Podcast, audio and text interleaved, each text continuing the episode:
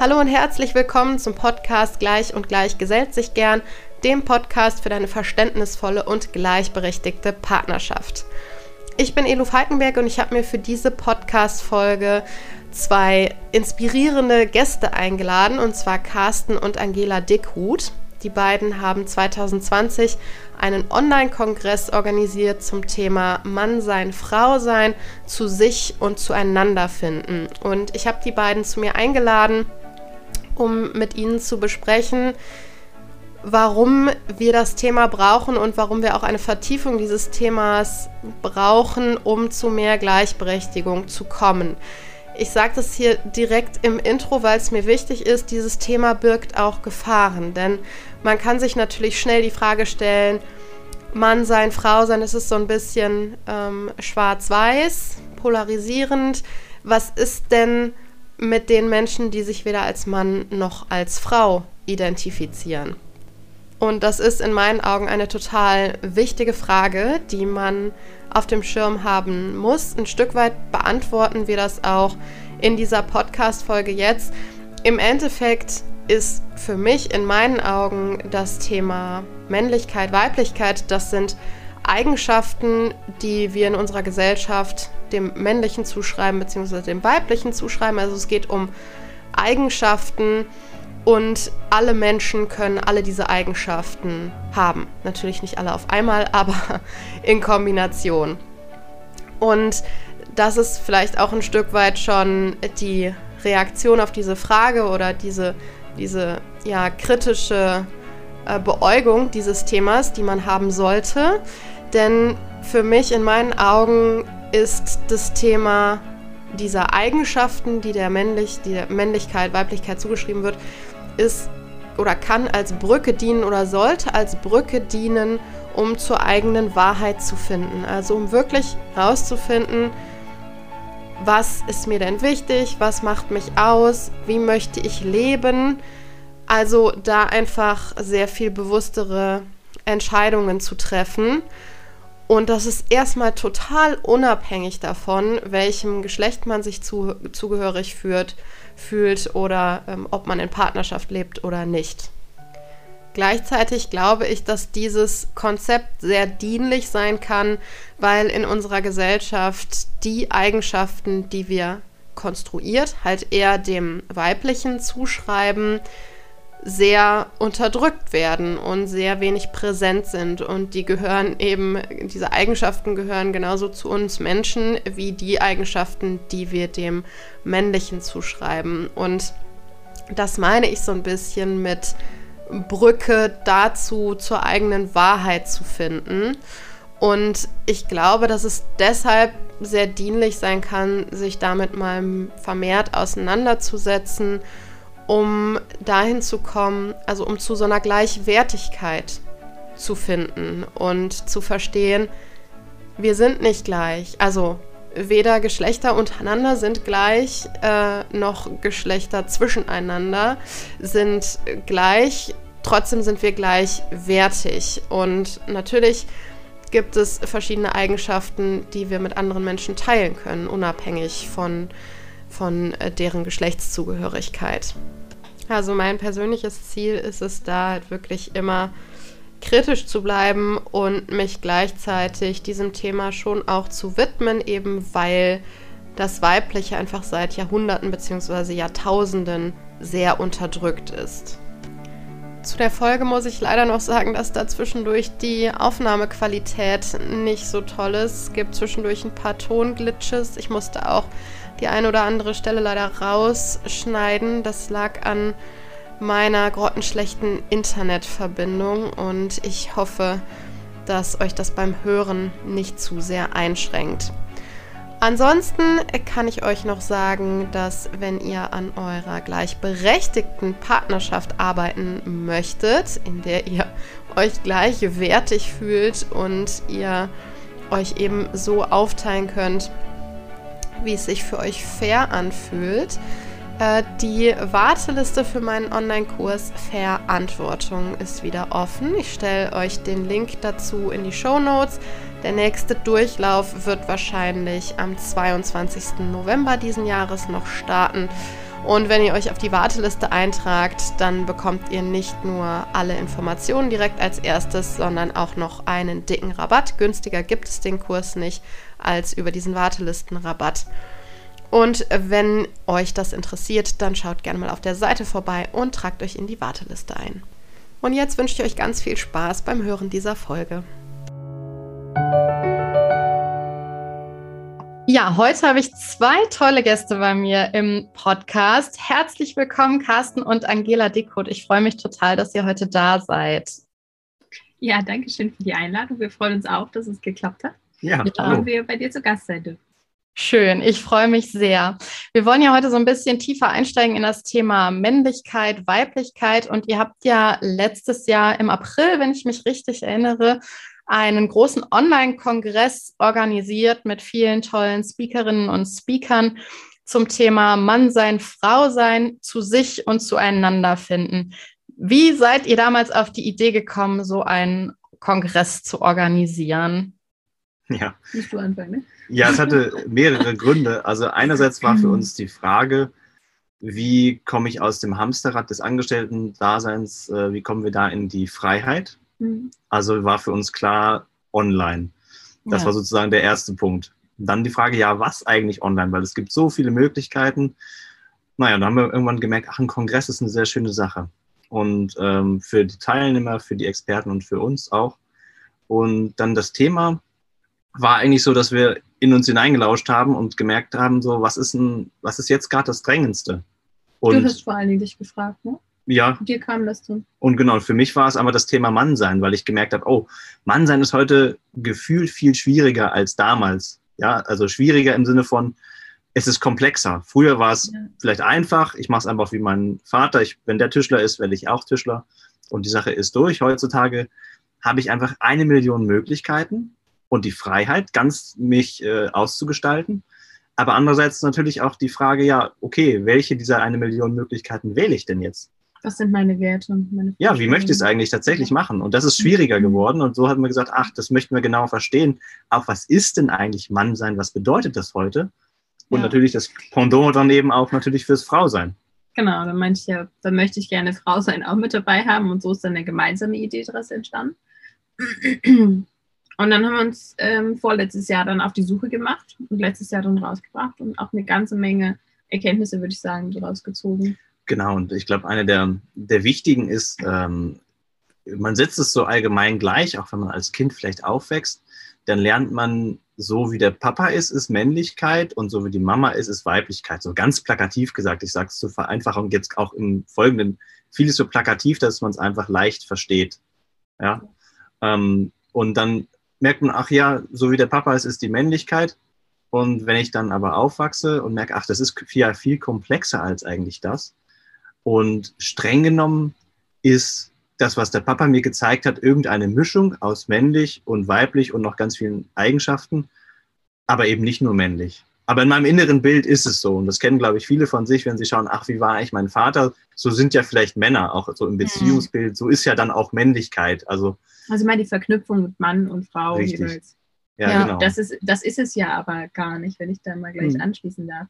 Weil wir, ähm, das war uns vor, haben wir uns das schon auch gedacht, aber durch den Kongress ist das nochmal richtig rausgekommen, dass Männlichkeit und Weiblichkeit eigentlich, das sind Eigenschaften, das sind zwei, vor allen Dingen sind es zwei Pole und die hat jeder von uns. Also ich habe nicht nur die weiblichen Anteile, sondern genauso auch die männlichen. Vermutlich ja. dadurch, dass ich eine Frau bin, mehr weibliche als männliche und umgekehrt hat Carsten mehr männliche mhm aber auch die weiblichen. Und das, das ist quasi so ein, so ein bisschen als Vorstellung wie so ein Yin und Yang, ne? Also dass es immer so ein Zusammenspiel quasi genau. ist. Ne? Richtig, genau. Genau, das mit dem Aufspannen, weil es mir nochmal dazu kommt, es spannt sich ja deswegen tatsächlich auf, weil wenn man zu der Uhr, also wenn man schaut, wie entsteht Leben, ist es ja durch Mann und Frau.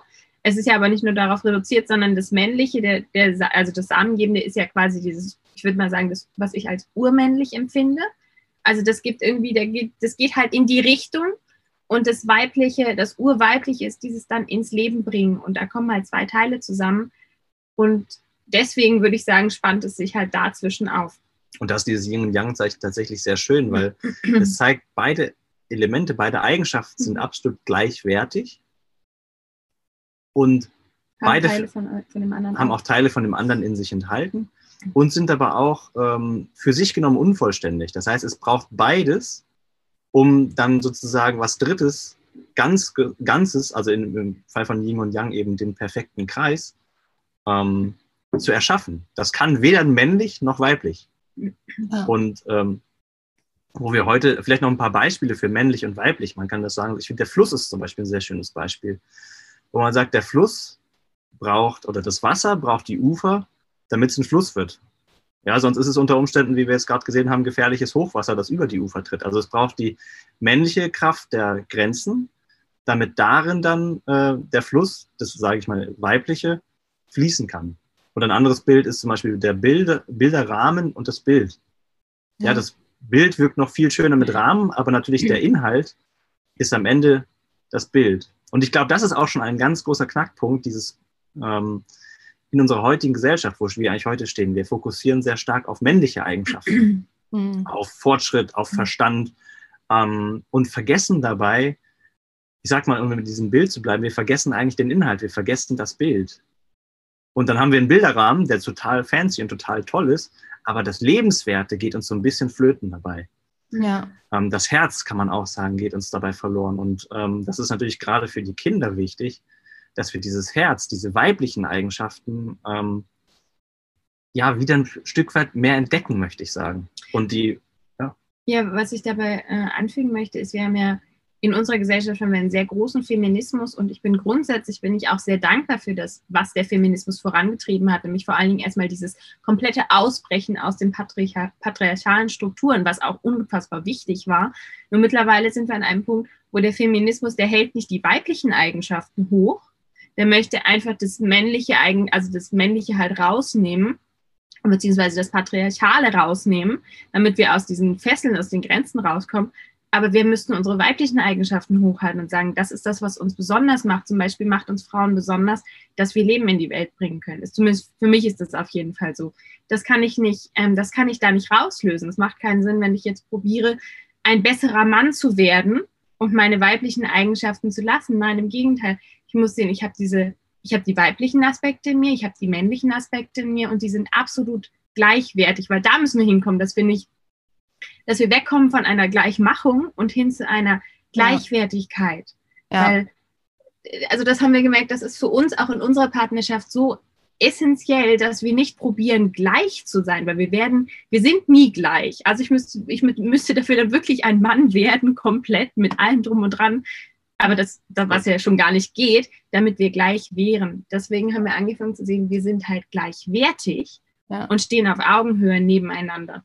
Ja, das ist der Grund, warum ich den Begriff der Gleichberechtigung ähm, so toll finde persönlich, denn die Gleichberechtigung fördert ja, und das wird ja oft missverstanden, aber fördert ja, dass Gleiches gleich behandelt wird und Ungleiches ungleich.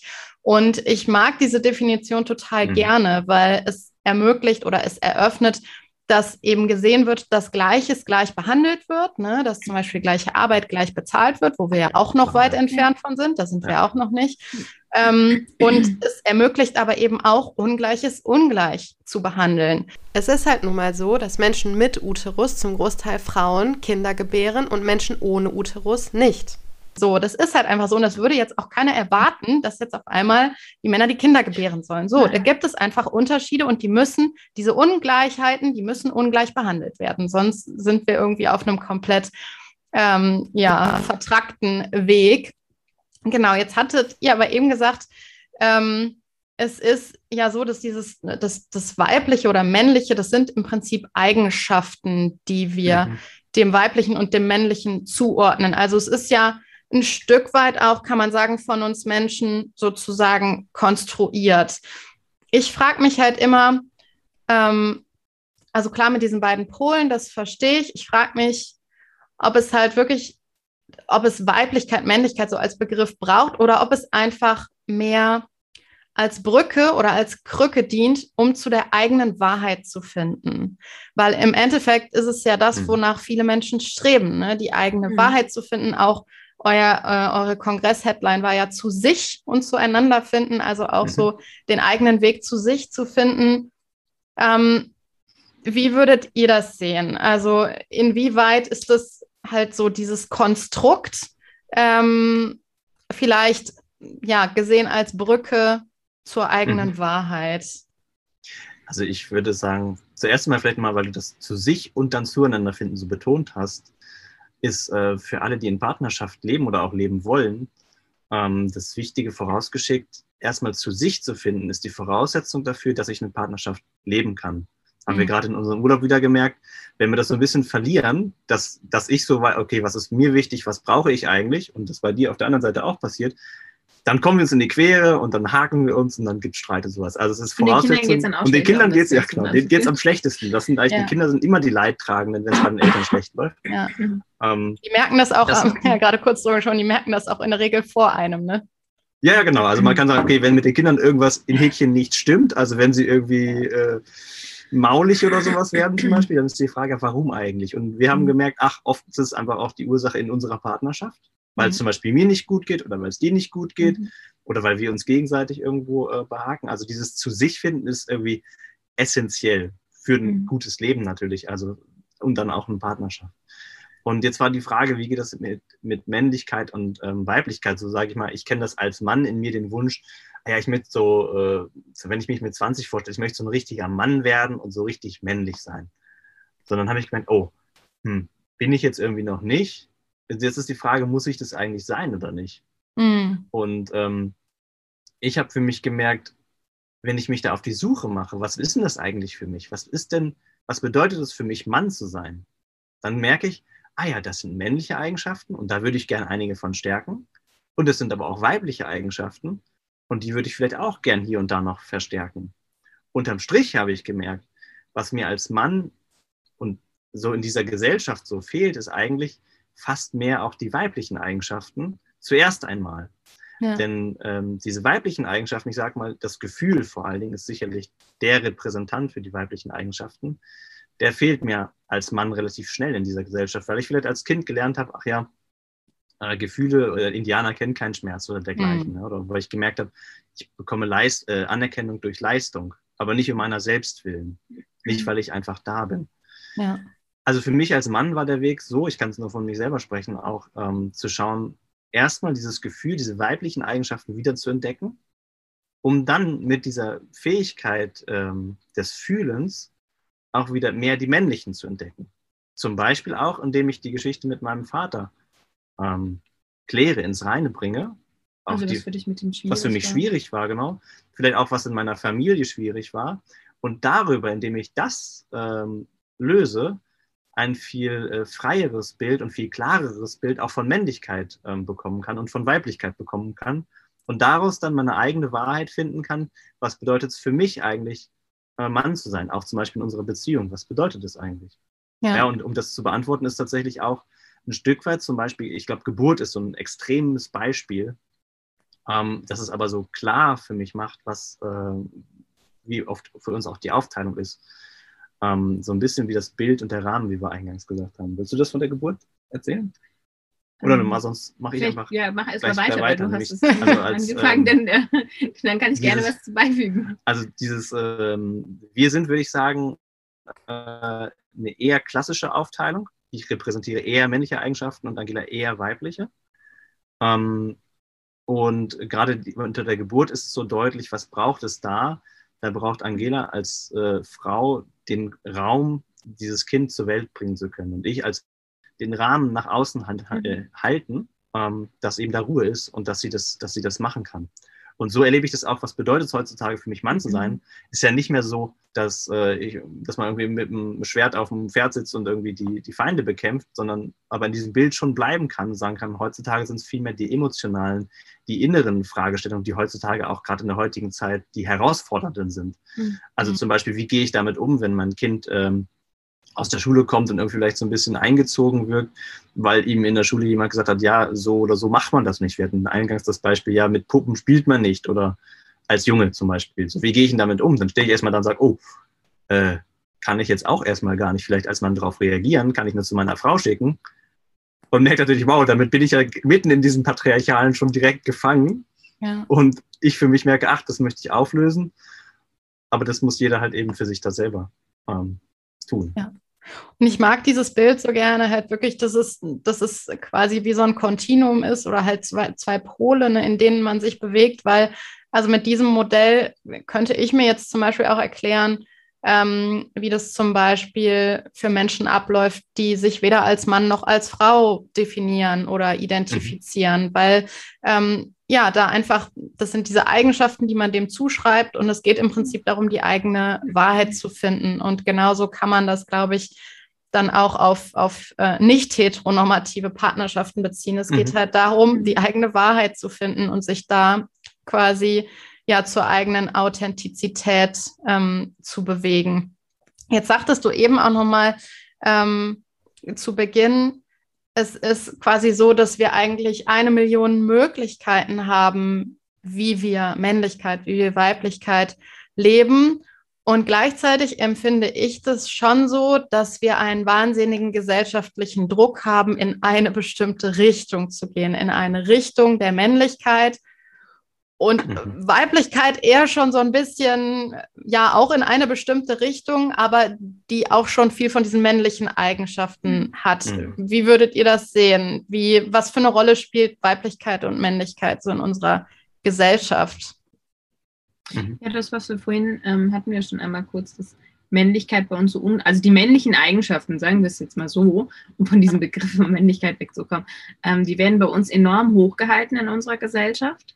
Und das halt durch viele, viele Jahrhunderte, Jahrtausende patriarch patriarchale Strukturen. Dazu möchte ich auch gerne sagen, dass unter dem, wir hatten es am Anfang auch einmal kurz gesprochen, dass unter dem Patriarchat ja beide leiden. Also man denkt ja immer, ähm, Frauen mussten sich daraus befreien, weil wir Frauen, wir leiden da so massiv drunter, wir sind die einzig Leidtragenden und das stimmt nicht, weil die Männer ähm, vielleicht nicht genauso viel darunter leiden, aber auch sehr, weil ihnen nämlich dadurch ihre, äh, ihre weiblichen Eigenschaften abhanden gekommen sind zum mhm. guten Teil, weil das Patriarchat macht ja einfach das Weibliche eher nieder. Und ja. das Weibliche natürlich nicht nur in der Frau, sondern auch im Mann. Und das sind genau dieses, ähm, dieses Gefühlvollsein, würde ich sagen, seiner Intuition zum Beispiel vertrauen, überhaupt schauen, was ist denn meine Wahrheit? Also mich nicht immer nach außen zu orientieren, sondern nach innen zu schauen, zu gucken, was macht mich aus, was ist für mich richtig. Dieses Wahrnehmen, das fehlt, glaube ich, Männern in unserer Gesellschaft viel mehr als Frauen. Deswegen, du hast gesagt, ähm, du hast vor allen Dingen eher Hörerinnen, weil die das Problemempfinden leichter haben. Männer hätten das ja eigentlich auch. Sie ja. nehmen es nur oft nicht wahr, weil ihnen das eigentlich abtrainiert wurde. Genau. Ja, weil ihnen da auch diese, die, die, weiblichen Eigenschaften fehlen. Und jetzt kann man sozusagen, das, ich finde das extreme Beispiel. Nein, auch, darf ich immer ganz kurz, ja. sie sind nicht aus, sie sind nicht trainiert, so würde ich sagen, die fehlen ja, sie nicht. nicht sie sind so unterdrückt. Muskel, ne? der, genau. Ja, das ist wie ein Muskel, der nicht, ähm, der nicht genügend trainiert wurde. Ja, und der aber auch zusätzlich nicht nur nicht trainiert wurde, sondern auch noch weg haben wollen beim Mann. Also, also wenn ich zum Beispiel, ich nehme das extreme Beispiel von Karriere versus Familie. Ähm, auch weil ich das auch diesen Weg der Karriere so gegangen bin und so als Mann mich zu beweisen, so ein Stück weit. Ich überspitze das wieder. Ähm, äh, und da aber zu sehen, so in der Gesellschaft sieht so Karriere und ähm, Geld, Status wird so hoch bewertet. Ähm, und dann aber zu sehen, hey, als Mann, äh, wenn ich abends nach Hause komme, vielleicht auch nach einem anstrengenden Tag von zehn Stunden oder acht Stunden oder was, und dann so mich aufs Sofa setze eigentlich so, vielleicht sogar hart gesagt erwarten würde, dass jetzt vielleicht das Essen auf dem Tisch steht, so ja, das alte Bild, da merke, wow, das ist richtig toxisch, so ein Bild, weil das, das vergisst ja komplett die wirkliche Realität, die heutzutage ja so ist, dass ähm, das gar nicht mehr so ums Überleben äh, geht, sondern das materielle die Karriere fast überflüssig, könnte man sagen. Und der, der Kernpunkt ist die Familie. Für unsere gesamte Zukunft, ja, auch für unsere gesamte Gesellschaft entsteht es immer in der Familie. Und wenn ich dann nach Hause komme als Mann und meine, boah, ich bin als toller Hecht, so, habe so schwer gearbeitet, so, und ja, was ist denn eigentlich zu Hause passiert? Ach, und wenn ich ehrlich bin, da ist das passiert, was wirklich zukunftsbestimmend ist. Ja. Ähm, nämlich die weiblichen, also sozusagen innerhalb der Familie, das Aufwachsen der Kinder, ähm, das ist das Zentrale, das ist das, wie wir unsere Zukunft gestalten. Und das ist, glaube ich, gesund, einfach mal einen Schritt zurückzugehen an der Stelle und dann man halt sagen, nein, das ist viel wichtiger mhm. momentan. Und was kann ich eigentlich dazu beitragen? Und es war ja für uns auch ein, ein Hauptgrund, in die Selbstständigkeit zu gehen, war ja tatsächlich auch, dass wir, also erstens war uns die Zeit gemeinsam wichtig Und als wir zusammengekommen sind, hat Carsten noch sehr, sehr viel gearbeitet. Das hat er dann immer weiter reduziert durch unsere Beziehung schon, weil uns das wichtig war. Und als dann unsere Tochter, unsere erste Tochter unterwegs war, war klar, okay, also dieses, ähm, dieses Arbeitsmodell, das funktioniert für uns überhaupt nicht, weil es uns wichtig ist, dass unsere Tochter uns beide erlebt. Wir wollen, das ist für jeden unterschiedlich. Wir haben für uns nur gemerkt, wir wollen es nicht, dass mein Mann äh, morgens das Haus verlässt und ich den ganzen Tag mit unserer Tochter zu Hause bin oder unterwegs oder was weiß ich. Ähm, uns war wichtig, dass sie uns beide erlebt. Und mhm. ich würde sagen, das gelingt uns jetzt eigentlich ziemlich gut, weil mhm. unsere beiden Töchter uns jetzt immer zu Hause mitbekommen. Und du von dem Familienleben halt auch viel mehr mitbekommst und sie dich auch erleben. Genau, und ich merke, wenn ich, ähm, wenn ich mal mich zurücklehne und schaue, so, wenn ich mir vorstelle, sagen wir mal, das ist vielleicht auch eine gute Übung, die man machen kann, so sich vorzustellen, ich gehe so oft in meinen Lebensabend zu ähm, 80, 90 bin ich vielleicht, wenn es gut läuft, vielleicht sogar 100, wer weiß. Ähm, und schaue zurück, was war eigentlich wirklich wichtig im Leben. Und sich dann zu besinnen, wie ist das eigentlich das Verhältnis zum Beispiel zwischen Arbeit und Familie? Was war wirklich das Wichtige? Ähm, mhm. Und dann kommt bei vielen, ähm, ja, Familie ist eigentlich das Wichtige. Ja.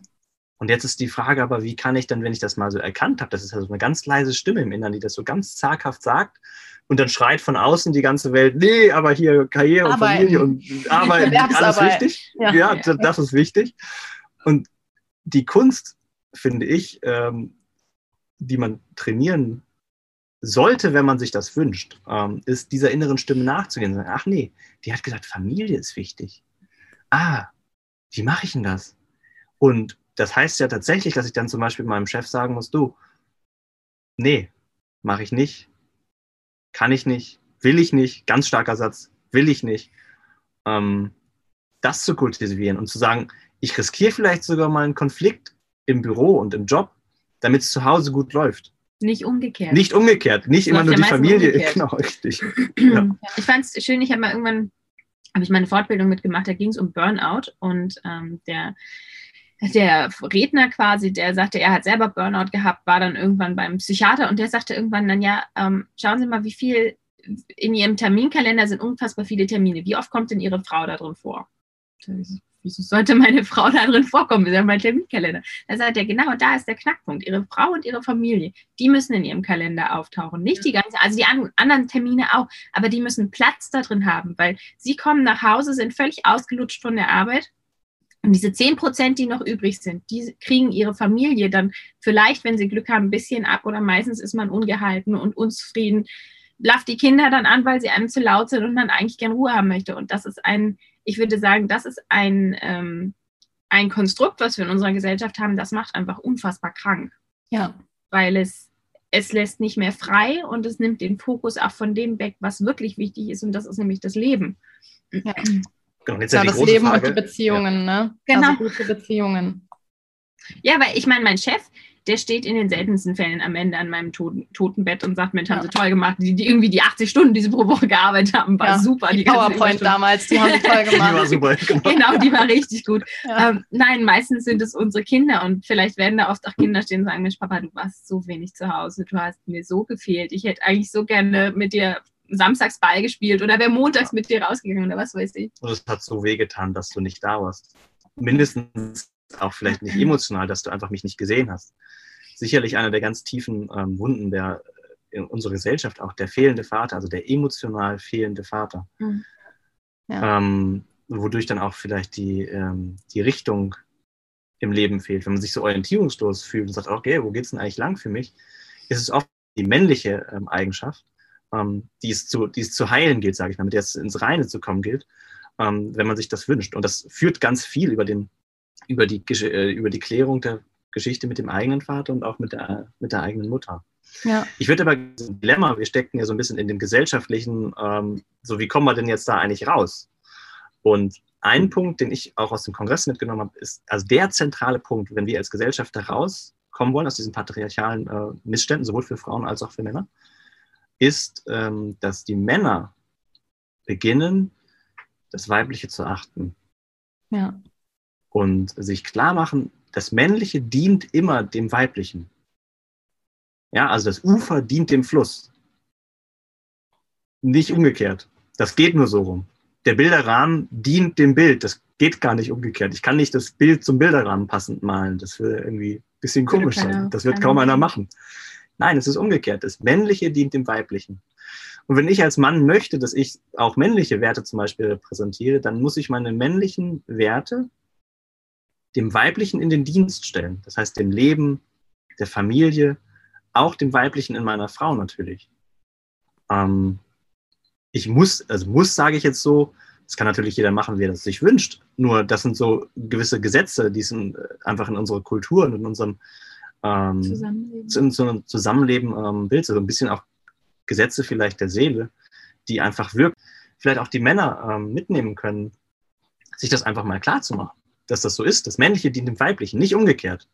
Ist wahrscheinlich ziemlich schmerzhaft, sich das. Ist sehr schmerzhaft, ja, für das Ego, das sagt, oh, ich bin so toll und äh, ich, ich bin diesen Weg selbst sehr gegangen. Also ich habe sehr schnell Karriere gemacht und das natürlich auch für wichtig gehalten, mich mit also habe mich mit dem identifiziert. Gibt auch Anerkennung, ne? Das ist ja das. Gibt Anerkennung, Anerkennung, alles Mögliche. Bekommen. Anerkennung, Status, Geld, auch Macht und so sozusagen. Die, die Geheimnisse des Männlichen sind ja so ja. ein bisschen Geld und Macht, könnte man sagen. In unserer Gesellschaft. In unserer Gesellschaft, ja. Und, oder des Mannes, sage ich mal, nicht des Männlichen ist falsch, des Mannes. Und der Frau die Sexualität am Ende, das Spiel damit.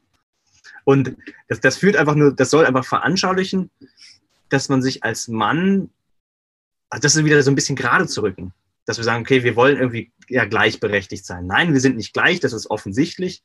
Ähm, aber wir wünschen uns doch, dass wir diese Gleichwertigkeit, die ja absolut besteht, dass wir die leben und wie kann uns das gelingen? Und ein Punkt ist das, dass das die Männer anerkennen. Und der zweite, den hatten wir jetzt schon so ein bisschen angeschnitten, ist, dass auch die Frauen tatsächlich aufstehen und sagen, hey, nee, wir sind diejenigen, die das Leben in die Welt bringen. Und das gilt und das jetzt. ist wichtig. Das ist nicht irgendetwas, entschuldige, dass ja, ich da reingehe. Das ist nicht, in unserer Gesellschaft wird das, also mein, mein, äh, mein Leidenschaftsthema ist Ge Schwangerschaft und Geburt. Das ist für mich, äh, ist auch, wo ich, wo ich auch gerne drin arbeiten will und mache auch eine Ausbildung zu Dula weil das mein Herzensthema ist und ich gemerkt habe in unserer Gesellschaft, Schwangerschaft und Geburt, das wird so ein bisschen nebenbei abgehandelt. Und da wird kein richtiger, richtiger Fokus drauf gelegt, wo man sagen muss, hey, das ist das, wie wir in die Welt kommen. Das ist der elementarste Moment in unserem Leben, weil es den ohne den gibt es uns gar nicht. Genau, und kurz für die Männer vielleicht, kein Mensch würde auf die Idee kommen, äh, das Fundament vom Haus nicht gut zu überlegen, wie man sich das baut. Und ja. natürlich Schwangerschaft und Geburt würde ich als das Fundament des Lebens ähm, schon bezeichnen, auf dem man also wie man halt in die Welt kommt. Ja. Wir hatten es vorhin ja auch, wie sehr Kinder geprägt werden. Und da möchte ich einmal kurz sagen, Kinder werden nicht erst ab dem Zeitpunkt geprägt, wo sie außerhalb der Mutter sind, sondern vorher halt auch schon. Auch die Schwangerschaft und auch die Geburtserlebnisse sind unfassbar prägend für Kinder. Deswegen macht es einfach ganz viel Sinn, sich damit schon zu beschäftigen, weil sie da eben noch so, un, also die haben halt unfassbare Antennen, die sind wie so kleine Schwämme, die einfach alles aufsaugen. Je kleiner sie sind, desto mehr saugen sie noch auf. Und das, das ist einfach wichtig, sich damit zu befassen und auch wieder als Frau zu sagen, hey, ich bin auch stolz darauf, dass ich schwanger bin. Ich bin stolz darauf, dass ich Kinder zur Welt gebracht habe, dass in mir ein Wunder passiert ist. Ich meine, was für ein Wunder ist es? Ich tue nichts dafür, außer mit meinem Mann zu schlafen und, und meinen Körper irgendwie bisschen, Raum und Zeit. Genau, und dann gebe ich Raum und Zeit. Ich müsste nichts machen und da entsteht einfach ein Kind in mir.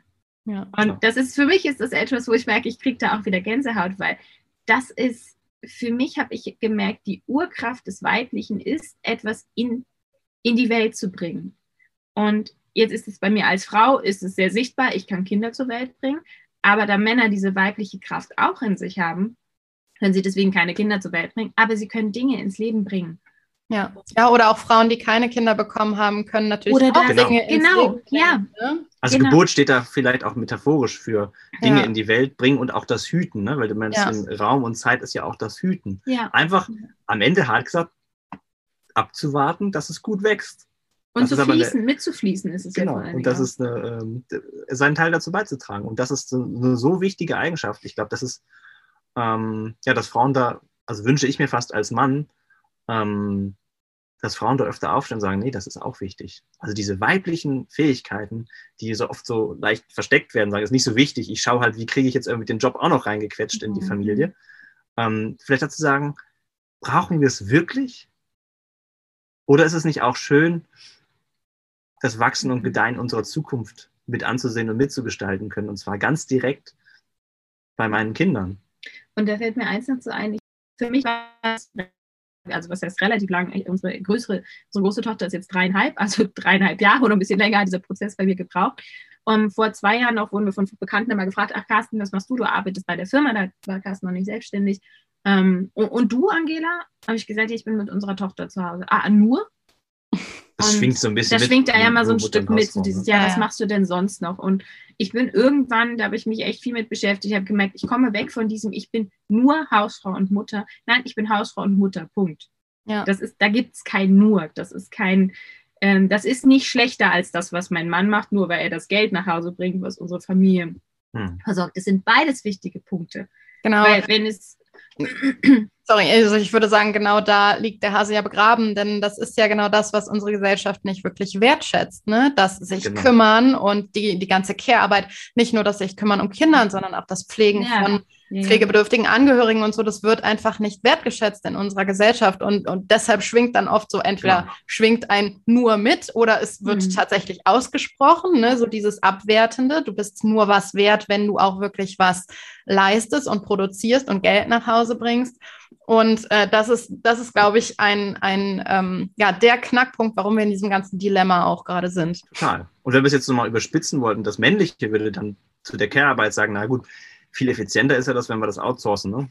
Ja, kann ja irgendwann auch ein Roboter das, das wäre sozusagen das harte, da merkt man, wenn man da aber reinspürt, wenn das jemand sagt, das können wir ja auch outsourcen, dann merkt man, einerseits, ja, stimmt, also logisch, aber das tut eigentlich in der Seele und im Herzen tut es richtig weh. Mhm. Wenn wir sagen, wir geben unsere ganz kleinen Kinder und wir geben auch unsere Eltern, denen wir immerhin unser Leben verdanken, mhm. äh, die geben wir weg. Ja, das heißt nicht, dass es ganz viele Fälle gibt, wo das sinnvoll und so weiter ist. Ja. Aber ähm, halt die Frage ist immer, muss es wirklich sein? Ja, und das, was ich eben schon habe anklingen lassen, ist halt das, was uns glücklich macht, sind qualitativ gute zwischenmenschliche Beziehungen, sei es jetzt in unserer Partnerschaft, sei es zu unseren Kindern, zu unseren Eltern, wie auch immer. Das ist das, was uns am Ende des Lebens sagen lässt, wir hatten ein glückliches Leben. Und genau. das kann ich nicht outsourcen. Da muss ich selber ich was für tun. Richtig, ja. Und es ist immer äh, sozusagen, wie du sagst, es sind immer die Beziehungen, ja. Mhm. Es ist immer die Verbundenheit. Genau, ja, genau. Mhm. Immer die Verbund das Gefühl von Verbindung. Also wir haben einen zweiten Kongress zum Thema ähm, unter anderem Glück und Freude gemacht und haben da festgestellt, ja, es ist, das Gefühl von Glück ist eigentlich ein Verbundenheitsgefühl. Ja. Zuerst mit den Menschen, die mir wichtig sind, aber dann auch mit der Welt um mich herum. Natürlich, und mit mir selber auch, ne? Mit mir selber natürlich ja. ganz zuerst, ganz, gar keine Frage. Also das ja. zu sich und zueinander finden ist genau auch in dieser Reihenfolge. Es geht nicht anders. Ich kann nicht mit meiner Frau oder mit meinem Partner mitfühlen, wenn ich es mit mir selber nicht kann. Das geht einfach nicht. Ähm, das fängt einfach immer da an. Und das, ich möchte aber sozusagen nochmal, vielleicht auch als kleine Übung nochmal äh, mitgeben, wenn man das möchte, wenn man Verbundenheit ähm, schulen möchte für sich. Ähm, Dankbarkeit ist der schnellste Weg dazu, Verbundenheit zu spüren. Äh, weil man merkt, ach, ah ja, ich bin dankbar für mein Leben zuerst. Ähm, das schafft eine Verbindung zu meinem Leben. Ich bin dankbar dafür, dass ich fühlen darf, dass ich einfach das hier jetzt gerade miterleben darf, dass ich gerade eben diese Stille genießen durfte, all das, da bin ich dankbar für. Und das schafft Verbundenheit und dann Glück. Und das ist ja am Ende das, was wir uns wirklich wünschen im Leben. Ne? Ja, ja, total. Jetzt seid ihr eben nochmal oder ihr seid eben auf die Geburt ähm, eurer Töchter eingegangen. Das hat ja auch was sehr, sehr krass mit Verbundenheit und Verbindung zu tun. Am Anfang mhm. ja tatsächlich über die, über die Nabelschnur und dann, also die Verbindung zu den eigenen Kindern oder zu den Eltern eben, die bleibt ja ein Leben lang, die kann man ja auch nicht kappen. Mhm. Ähm, inwiefern ähm, hat sich eure Haltung zum einen zum Thema, also zu eurer eigenen Weiblichkeit, Männlichkeit verändert durch die Geburt eurer Kinder und wie hat sich vielleicht auch eure Beziehung, eure Partnerschaft dadurch verändert? Mhm. Also ich könnte sagen, ich könnte sagen zum Thema, ähm, dieses Thema Geburt, das ist eigentlich, habe ich für mich zumindest schon ganz gut wiedergespiegelt in dem, was wir schon gesagt hatten ähm, nämlich zu sehen, die Achtung vor dem Weiblichen, das sich klar zu machen, ja. das ist das, worum es wirklich im Leben geht. Und ohne das geht es einfach nicht. Das ist ähm, für mich aus männlicher oder aus Mannsicht das, ähm, das Wichtigste. Ja, und wenn ich auf die Geburt unserer zweiten Tochter schaue, die war für mich, äh, also die erste war, erste Geburt war für mich eher traumatisch. Beide Kinder sind zu Hause zur Welt gekommen. Aber die erste habe ich als nicht besonders schön empfunden. Und dann war klar, ich tue einfach bei der, für die, für die zweite tue ich einfach alles, was für mich Menschen möglich ist, damit das eine richtig gute Geburt wird. Also Stichwort mentale Vorbereitung habe ich enorm viel gemacht und habe dann auch wirklich eine wunderschöne Geburt erlebt, die einfach von Anfang bis Ende ich als so positiv, bestärkend und schön erlebt habe, mit einem ganz wunderschönen Kontakt auch mit unserer Tochter.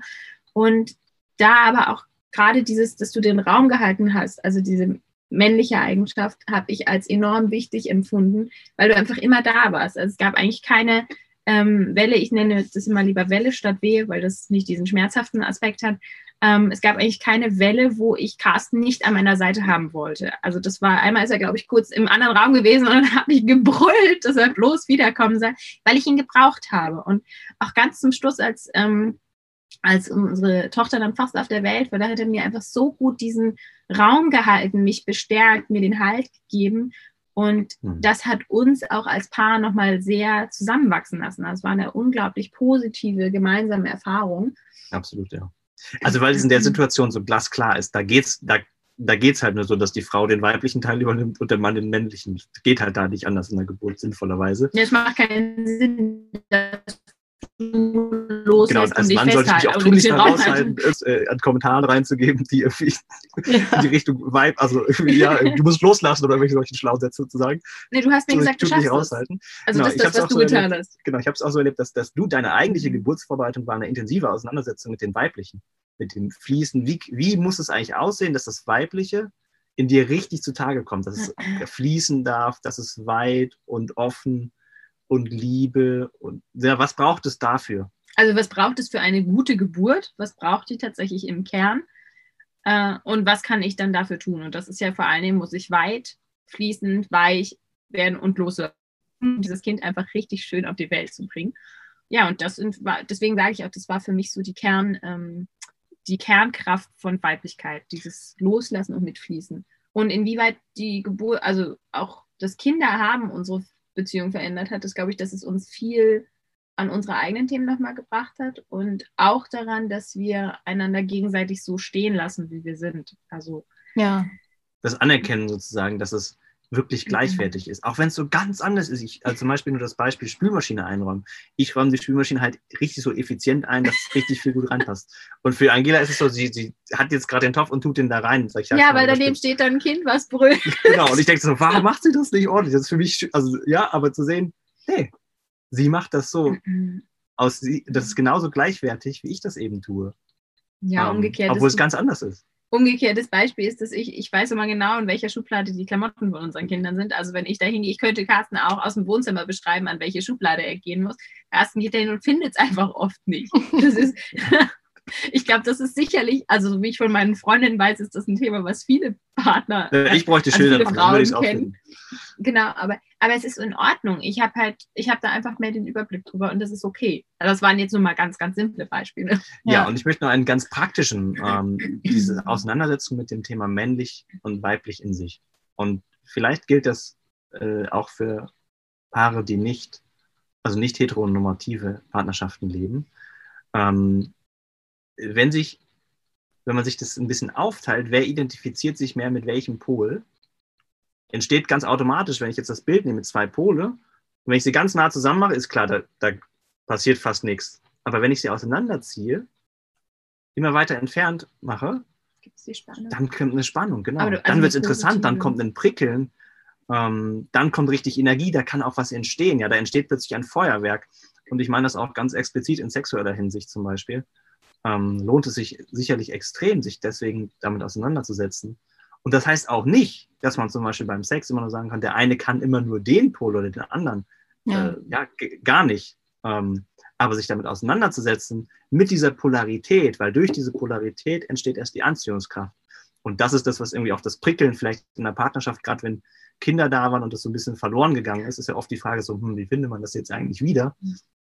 Eins, was du gesagt hast, ist natürlich, dem Zeit und Raum zu geben. Und das zweite ist aber die Polarität, auch sich das klar zu machen. Ach so, ah, und dann den anderen Pol auch zu bewundern und zu achten, ah, so sieht es aus. Ja. Und dann geht es ganz automatisch zueinander. Und was ich daran so wahnsinnig schön finde, ist, dass das einfach super viel Toleranz mit sich bringt. Ne? Also das, das, das bedeutet ja auch die Akzeptanz und Toleranz ähm, der Andersartigkeit, sage ich mal, meines Gegenübers ne? oder generell mhm. der Menschen um mich herum. Menschen sind unterschiedlich und ähm, das macht es ja eigentlich auch so interessant. Ne? Und wie dann das mhm. Zusammenspiel miteinander ist. Ähm, mhm. ja, da kann dann wirklich entweder Spannung oder so eine Schwingung, ich sage dann oft Schwingung, irgendwie, äh, ja, miteinander irgendwie. Ist ein schöneres Wort, ja. Spannung ist oft auch negativ behaftet, ne? Deswegen meine ich eine positive Spannung. Ja, oder genau, genau. Aber das, also Bewegung, es ist Bewegung drin. Es ist irgendwie ja. Bewegung, es ist dynamisch. Dynamisch ist vielleicht auch so äh, ein passendes Wort. Ähm, und genau, das, das finde ich an, diesem, an dieser Vorstellung total toll, dass das einfach eine wahnsinnige Toleranz ähm, braucht. Und ich glaube, Toleranz können wir in unserer Gesellschaft sehr, sehr gut gebrauchen.